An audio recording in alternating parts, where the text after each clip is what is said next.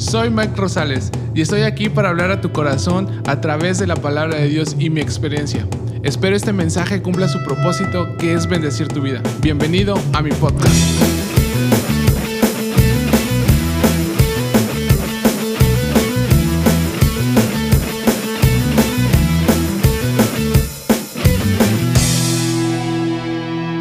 Hola, hola, bienvenidos a este penúltimo episodio de la temporada número 7. Ya ya se siente el final, se acerca, pero Ya estamos más para allá que para acá. sí. Pero pues se viene otra temporada, es, es lo mismo, es, es cíclico. Así es, y, y bueno, Y gracias a Dios estamos aquí. Les damos la bienvenida. Gracias por, por mantenerse, por escuchar este episodio. Si es el primero que escuchas, bueno, puedes ir a- al canal de YouTube e incluso en Spotify tenemos otro, otra temporada antes. ajá. Pero sin más, vamos a comenzar. Vamos a comenzar. Qué gusto estar aquí una vez más. Y bueno, en esta ocasión seguimos hablando del mismo tema, fe inquebrantable. Así lo dije a la primera, fe inquebrantable. Ya no se te lengua la trabó. Ya no. Y, este, y seguimos con esa línea. Y el personaje del cual vamos a estar hablando el día de hoy es alguien que es conocido por la forma, o más bien, por la edad en la que llegó a gobernar. Y él es Josías. Y por lo por la diferencia que hizo con respecto a los, a los demás. Así es. Y este rey Josías es considerado uno de los últimos reyes buenos, porque recordemos que durante la historia de, de- de- de Judá hubo muchos reyes malos, malos gobernantes, eh, hubo reyes que pues quisieron mal gobernar, ¿no? Nada ajeno a nuestros tiempos, sin afán de ofender a nadie ni sin entrar en la grilla política, ¿ah? pero que el Señor les ayude a nuestros políticos y gobernantes. Y bueno, es, este, eh, él estuvo gobernando entre los años 639 y 608 antes de Cristo. Y el nombre, el significado del nombre de Josías es Jehová me apoya o Jehová me ha sanado. Y, y me llama mucho la atención el significado de, de Josías. Porque lo vamos a ir viendo un poco en el desarrollo de- de- del episodio. Pero Josías hace la diferencia en su generación. Sí. Y el significado de su nombre es Jehová me ha sanado. O sea, Jehová quiere decir sana. que Josías ya llevaba ahí el propósito específico por el cual había sido llamado a tan temprana edad. Sí, y como tú lo dices a tan temprana edad, ahora sí que es wow, bastante temprano porque empezó a ser rey, rey a los ocho años. Fue, eh, eh, era, fue uno de los grandes reformadores en la historia de- de- del reino de, Ju- de Judá. A los ocho años todavía te zurras. A los años, sí, todos, los ocho años todavía no sabes ni ir al baño bien. A los ocho años todavía te orinas en la cama. Pues tú, porque yo dejé de orinarme a los A tres. los trece. Ayer, de hecho anoche. No, pero eh, ¿qué personaje? ¿Qué personaje el de Josías que él te decía fue es considerado uno de los grandes reformadores porque él desde el momento en el que llega a ocupar el reinado, él va con todo contra la idolatría que en ese momento estaba viviendo el reino de Judá. y va con su mentalidad completamente diferente a lo que se Habían venía dejado sus haciendo. antepasados. Sí, y esta historia, o bueno, más que nada, más que esta historia, este personaje había sido profetizado tiempo antes. Entonces, y específicamente había sido pro- profetizado él y lo que iba a Hasta hacer. cuando no, hasta cuando no. Y, y fue aproximadamente a, a los 20, a sus 20 años, cuando comenzó a purificar lo que, lo que sería el pueblo, la nación. Empieza a, a quitar a los ídolos, a derribar altares, a, a- a quemar imágenes. Y vemos la comparación con su padre y con su abuelo, Así es. que habían sido también reyes, pero habían hecho lo malo delante de Dios. Ah, y había ce- celebró la Pascua porque recordemos que en ese tiempo la historia nos habla de que el pueblo de Judá había dejado de celebrar la Pascua. Entonces él vuelve otra vez, toma la iniciativa de nuevamente celebrar la Pascua y alguna de las lecciones que podemos aprender en la vida de- del rey Josías La primera es que fue un rey que hizo lo bueno y buscó desde su niñez hacer la voluntad de Dios. Sí. Desde su niñez él buscaba hacer lo bueno, hacer lo correcto delante de los ojos de, de Dios. Sí, sin duda había sido alguien, era, era alguien que conocía acerca de Dios y desde muy temprana edad es impresionante cómo tiene ese deseo. Es un deseo natural de, de agradar a Dios, de, que, de buscar lo bueno que es delante de Dios desde muy niño. Desde muy niño él empezó a buscar la forma de, de, limpiar, de limpiar de la idolatría a su nación. Y Josías toma esa responsabilidad que sus antepasados no pudieron hacer.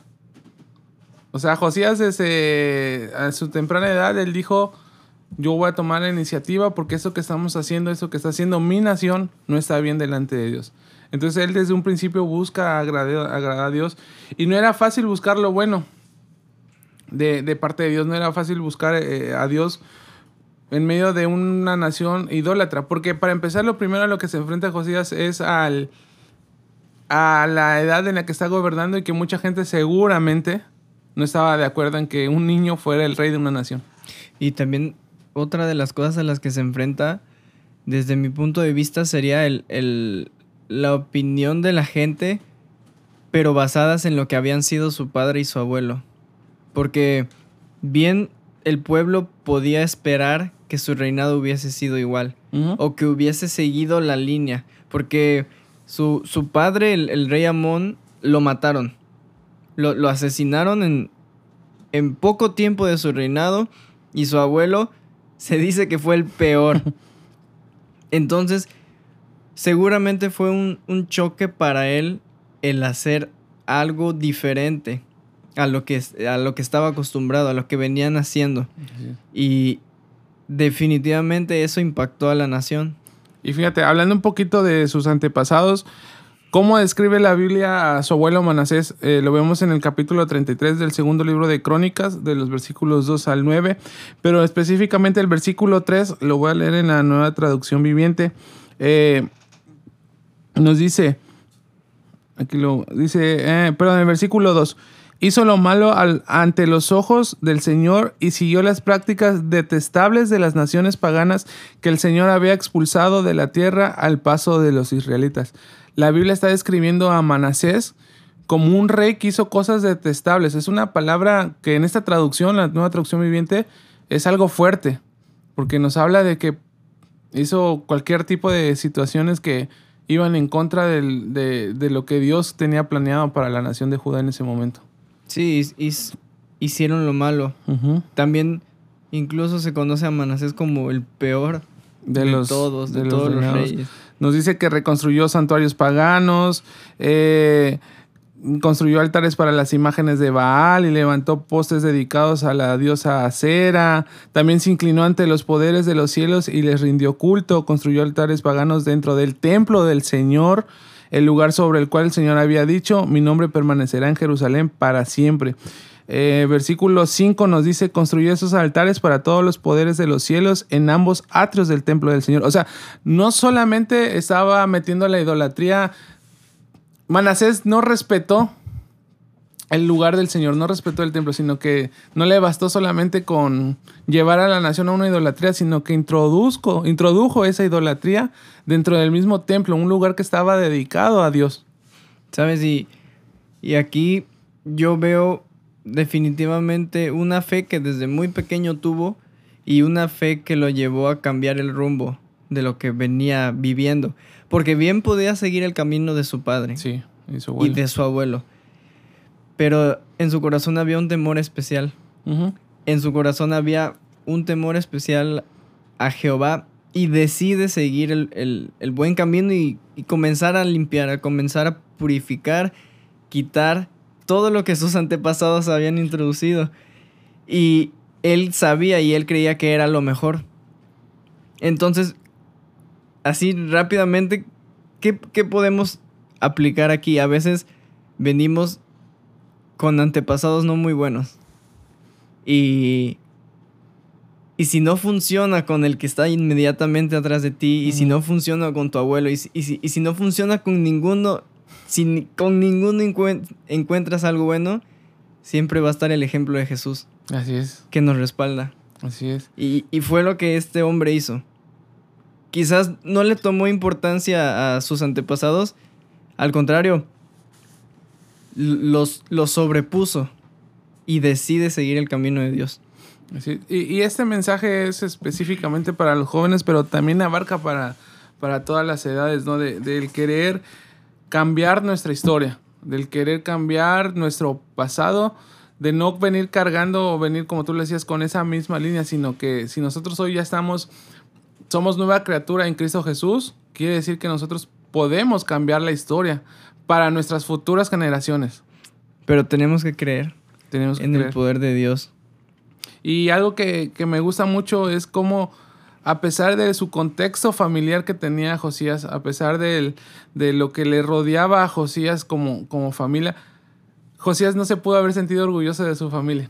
No, definitivamente. Si nos ponemos en, en, los zapatos de Josías, quizás sintió llegar hasta vergüenza de, de su propia familia al, ver o al saber cómo lo describían o al saber cómo conocían a su abuelo, cómo conocía a, su padre. Porque algo que me llama mucho la atención es que, por ejemplo, Manasés dice la Biblia que sacrificó a sus propios hijos.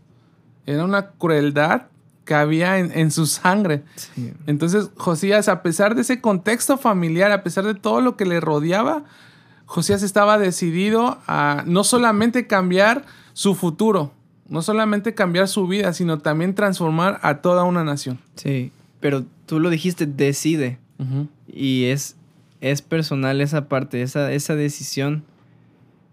Podemos seguir la línea que, que se viene, pero también podemos hacer el esfuerzo y, y decidir cambiar y dejarnos ser moldeados por Dios. Así es. Tenemos que decidir porque quizás lo podemos aplicar a nuestras vidas y posiblemente en casa tú no tengas un buen ejemplo de, padre, de madre, no tengas un buen ejemplo de, tu familia, quizás eres el único en, tu casa quien está buscando a Dios, que va, quien va a una iglesia, pero eso no te puede orillar a que tú dejes de buscar a Dios. Tienes que tomar una decisión firme de seguir haciendo lo correcto delante de Dios porque eso es lo que va a cambiar tu futuro. Si tú ya, si, es como si dijéramos, bueno, mi familia ya está mal, no, Josías pudo haber dicho, mi familia está mal.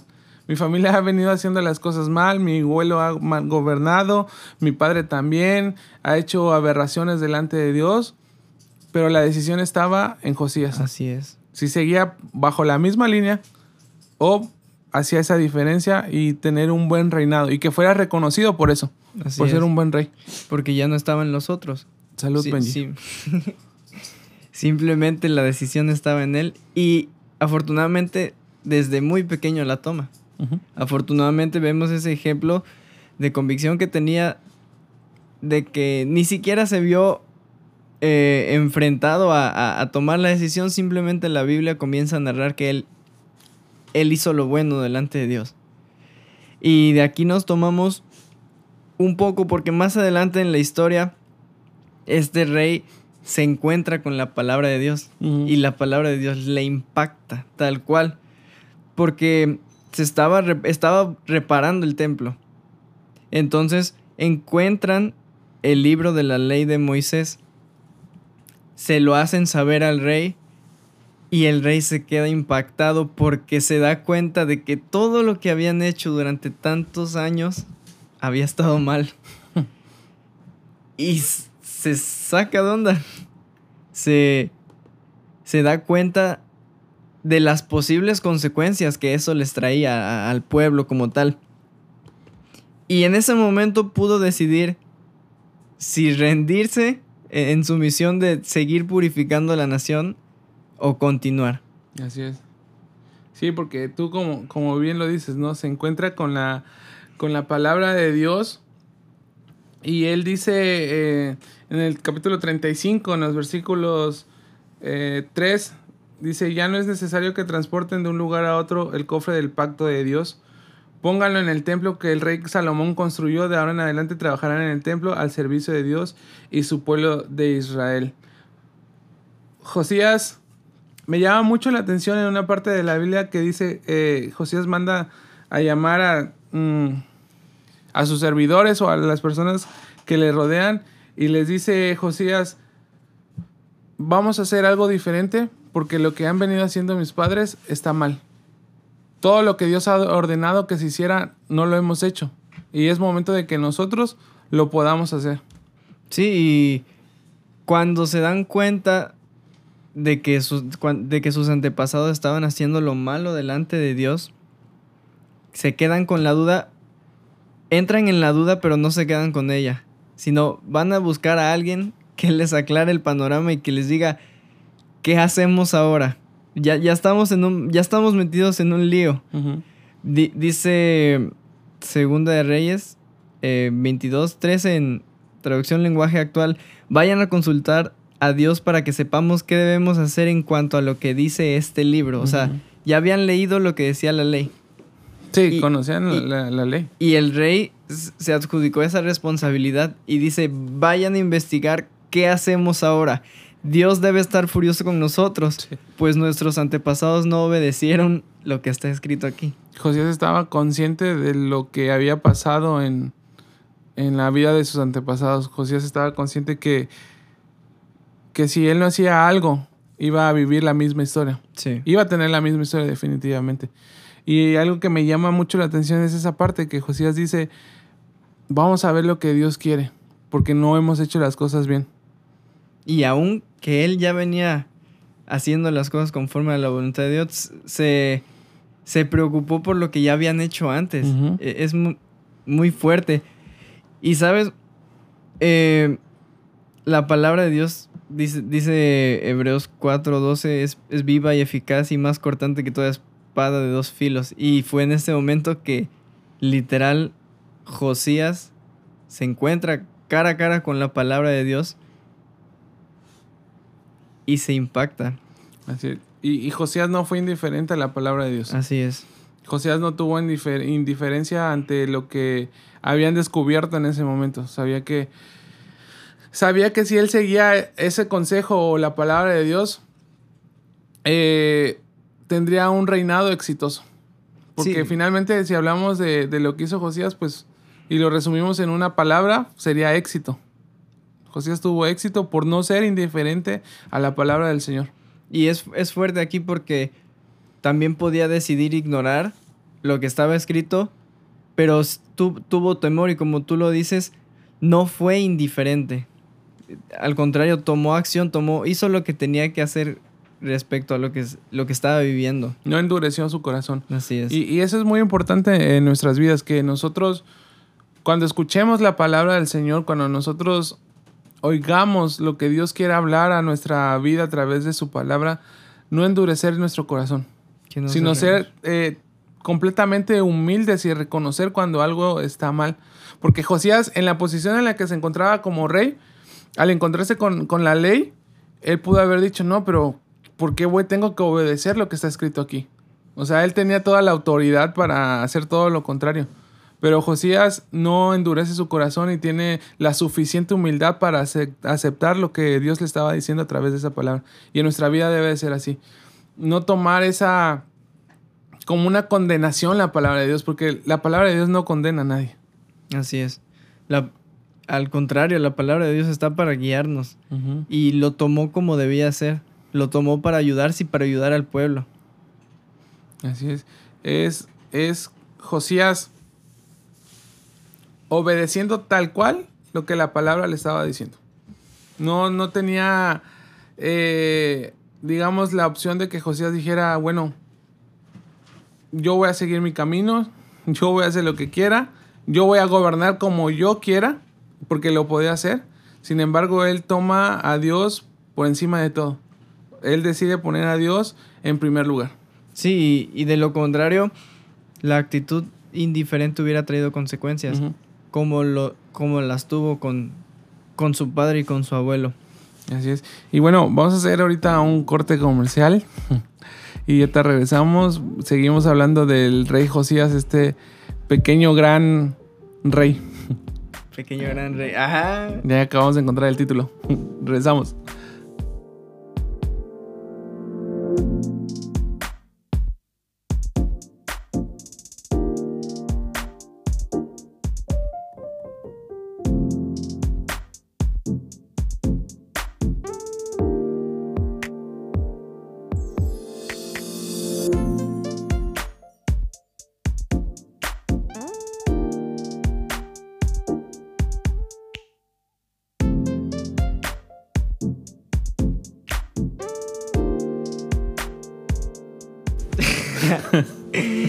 bueno, regresamos ya de- del corte este, que tuvimos.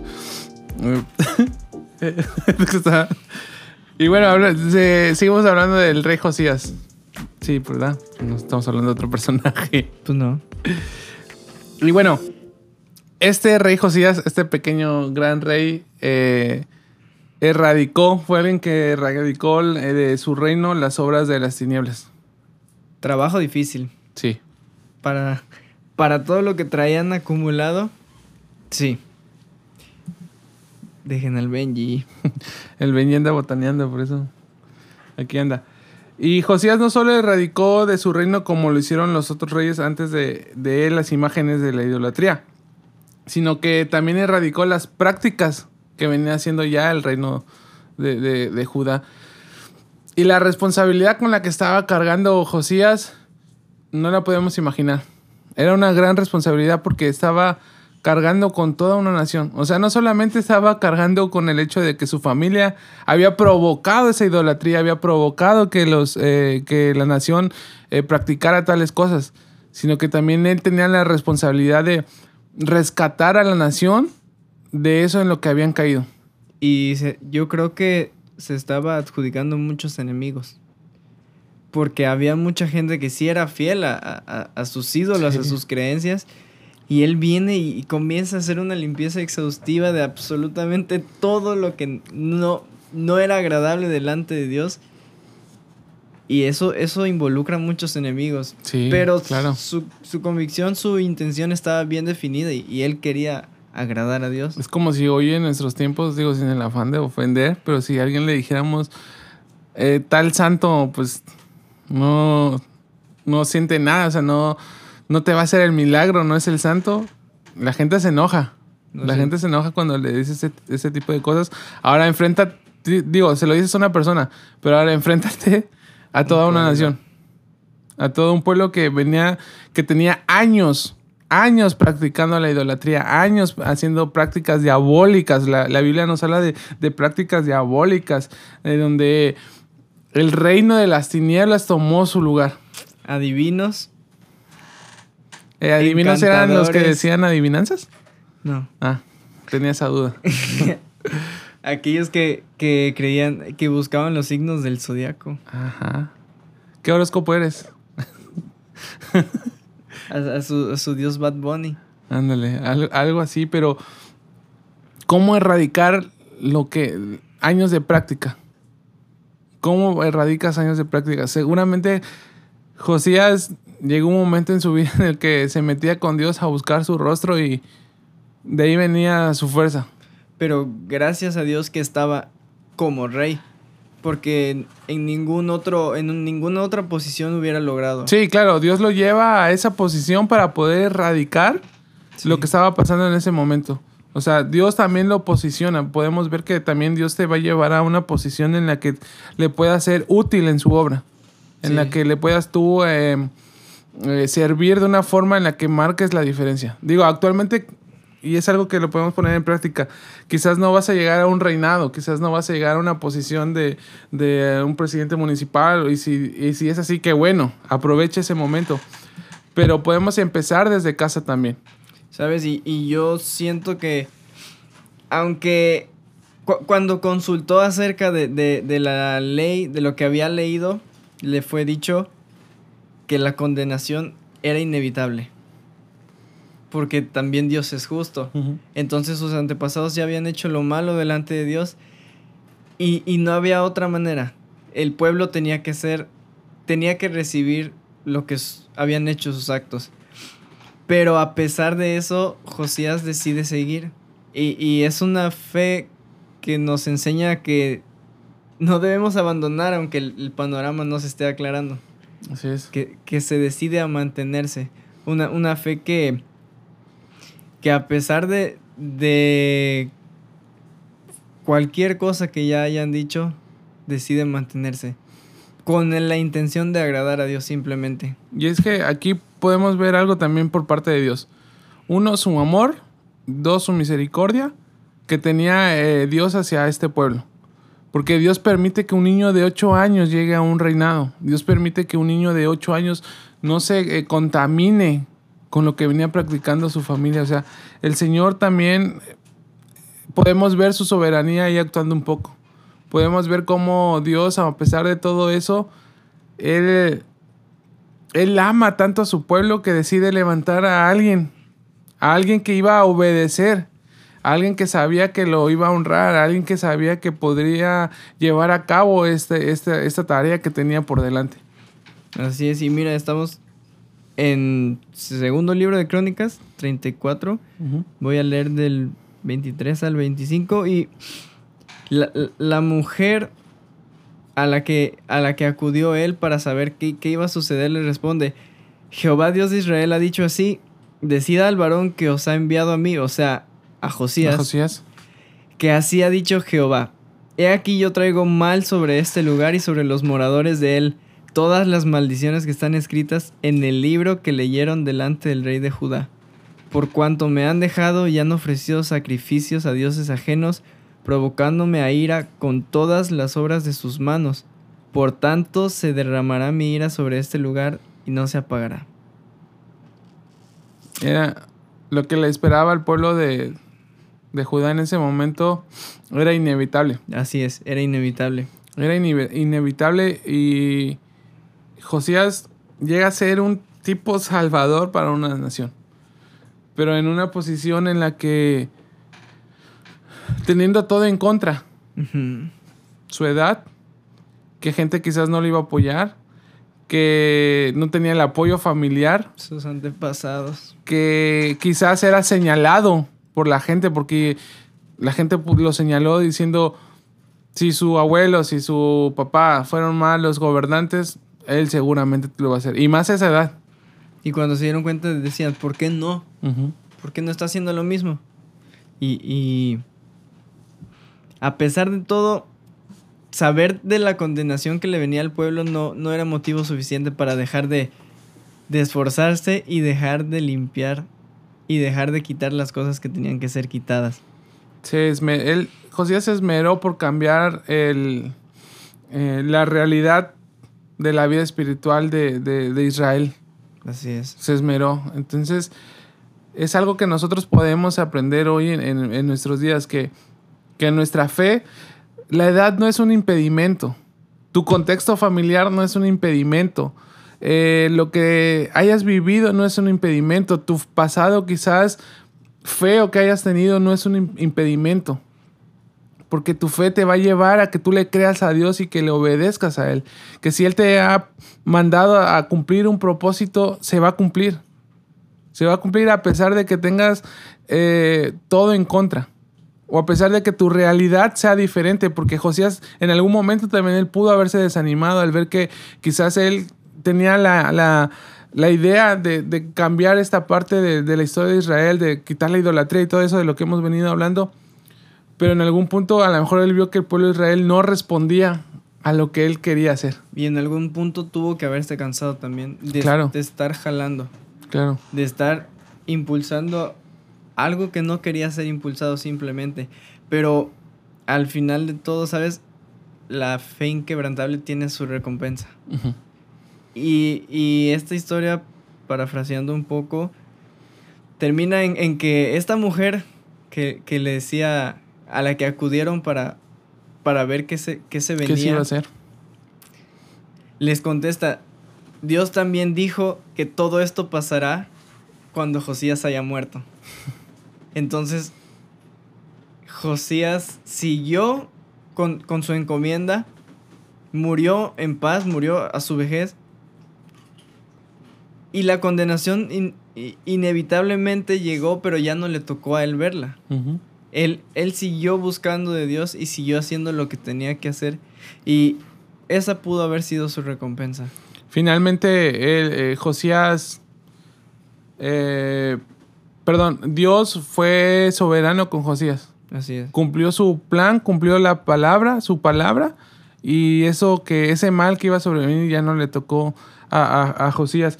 Y mira, algo que me gusta mucho y que el versículo que, que leí Es segundo libro de Crónicas 34.2 y con esto podríamos ir concluyendo. Dice, e hizo lo recto ante los ojos del Señor y anduvo en todo el camino de su padre David. No se apartó ni a la derecha ni a la izquierda. Me gusta, me gusta esa, esa parte porque dice, no se apartó ni a la derecha ni a la izquierda. Es decir, la palabra de Dios en la vida de Josías estaba bien cimentada. Me gusta que se basta David. Porque, como lo decíamos hace un momento, podemos ver quiénes están detrás de nosotros y a lo mejor no ves nada bueno y, y sigue retrocediendo y sigue retrocediendo y quizás encuentras dentro de tu descendencia a algún David, pero si no lo encuentras... Tú puedes ser ese David. Tú puedes ser ese David con el ejemplo de Jesús. Así es. Y cuando leemos que Josías hizo lo recto ante los ojos de Dios, a pesar de la historia familiar de la que procedía, a pesar de todo lo que le, envolvía, habla de una reforma en su corazón. Habla de que en su corazón ya había algo que decía, tengo que hacer algo diferente. Y es que esto, esto solamente lo puedes producir cuando tienes una comunión con Dios. Sí. Ese sentir ese sentimiento de yo quiero hacer algo diferente a lo que se ha venido haciendo solamente lo puedes conseguir cuando tú conoces a Dios porque vas eh, eh, en la búsqueda de Dios vas a conocer su voluntad. Vas a saber lo que Él quiere para tu vida, lo que Él quiere para tu familia, lo que Él quiere para lo que te rodee. Así es, y, y podríamos decir en realidad es una historia relativamente corta porque fueron aproximadamente más de 30 años de reinado que se resumen en un par de capítulos. No se describe por completo todo lo que sucedió, pero también tuvo sus pruebas, también tuvo sus luchas, también tuvo sus inseguridades. No tuvo un padre, un ejemplo, una figura paterna a la que aferrarse. Pero siempre tuvo su mirada en el Señor. Josías no tuvo un legado que seguir. O sea, él no, en su, eh, cuando llegó a ser rey, no pudo, pudo decir, voy a seguir el legado de mi padre o voy a seguir lo que me ha enseñado mi padre y yo lo quiero hacer aún mejor. José simplemente, él empezó a ser diferente para sus futuras generaciones. Y se puede, se puede ser diferente, se puede seguir el camino de Dios aunque nada esté a tu favor, pero no hay nada más especial que saber que estás viviendo y buscando agradar a Dios, que no somos perfectos, no. que que tenemos muchos errores, pero si tienes ese corazón que de verdad desea agradar a Dios, puff, van a pasar cosas increíbles. Así es. Y la fe del rey Josías, la fe inquebrantable que tenía, porque indudablemente era una fe inquebrantable, algo que podemos admirar es que la historia familiar de Josías no lo marcó para ser igual. Exacto.